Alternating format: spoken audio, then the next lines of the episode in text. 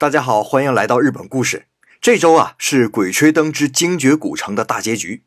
我也是《鬼吹灯》的书迷，几年前呢看过原著。对这部电视剧啊，喜欢的人说特别好，不喜欢的人呢看了两眼就不看了。反正呢，我觉得还行。那今天呢，那咱不说盗墓那些事儿，咱们说说日本的大墓，行话就是日本的那个大斗。日本这么大点地方啊，有世界第三大墓。前两个大家都熟悉啊，占地面积第一的是胡夫金字塔，第二的就是秦始皇陵，第三的呢就是位于大阪府的这座仁德天皇陵墓，占地一万七千多平方米。别看这么一座大墓就坐落在日本第二大城市边上，可关于这座墓，人们是一无所知。主要的疑问呢，围绕着三点。第一，墓是什么时候建的？第二，墓主人真的是仁德天皇吗？第三，墓里到底有什么？首先呢，墓是什么时候建的？这得先看看墓的形状。墓的形状啊，从上面鸟瞰来看，像一个锁眼，上圆下方，方的那头呢是正面。这种锁眼形墓啊，大概出现在公元三世纪到七世纪之间。这一时期呢，可以说是日本从各个小部落到大一统的一个诞生过程。一开始部落多，那墓葬的形式就各种各样；后来逐渐统一，墓的形式就趋于统一。于是有学者就根据全日本发现的古墓形状，哪种形状的墓多，就证明哪种形状的墓时间越靠后。那最后发现呢，这种锁眼形的墓最多。那墓越大。就证明墓主的身份越尊贵，在历史上的重要性也就越强，所以考古学家就一座墓接着一座墓的发掘。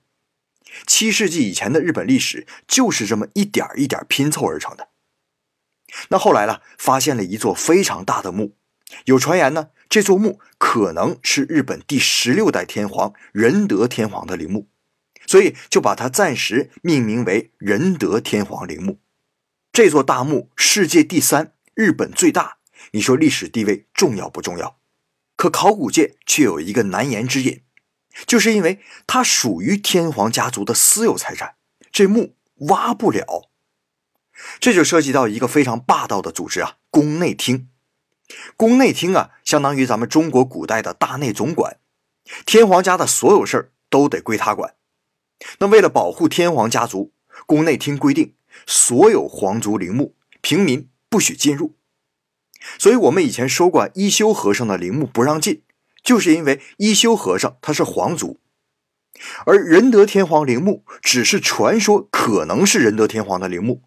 那宫内厅就抱着不管你信不信，反正我信的想法，强行霸占，这让考古队啊想进而不能进。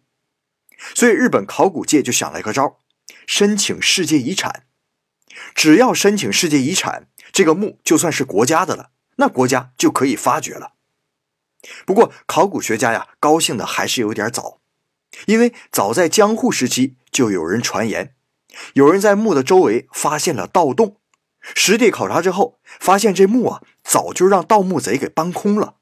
不过，记载着这次考察的报告，后来在二十世纪初的关东大地震中消失了。所以现在的考古学界就处在一个想知道里面是不是空的还不让看，等想尽一切办法去看，又怕最后是个空墓，这样一个左右为难的地步。那咱们最后啊，回到《鬼吹灯》的这部小说或电视剧上啊，作为猎奇小说，咱们看看热闹就好了，千万不要因此对盗墓这个行当产生兴趣或者好感。我记得电视剧中啊有这样一幕，在沙漠水井下面。有一道用兽皮封住的门，王凯旋呢上去就要把门踹开，而考古队的郝教授则是小心翼翼的把兽皮一点一点的揭开收好。这就是考古和盗墓的区别。在考古队员的眼中，所有的一切，哪怕是一粒石子儿，都值得保护，因为通过这些可以看到古时人们的真实生活。而盗墓贼的眼里，只有他们认为值钱的东西。像什么不舍得让好东西永远藏在地下这种屁话，即便说的再道貌岸然，贼的格局永远也只是贼。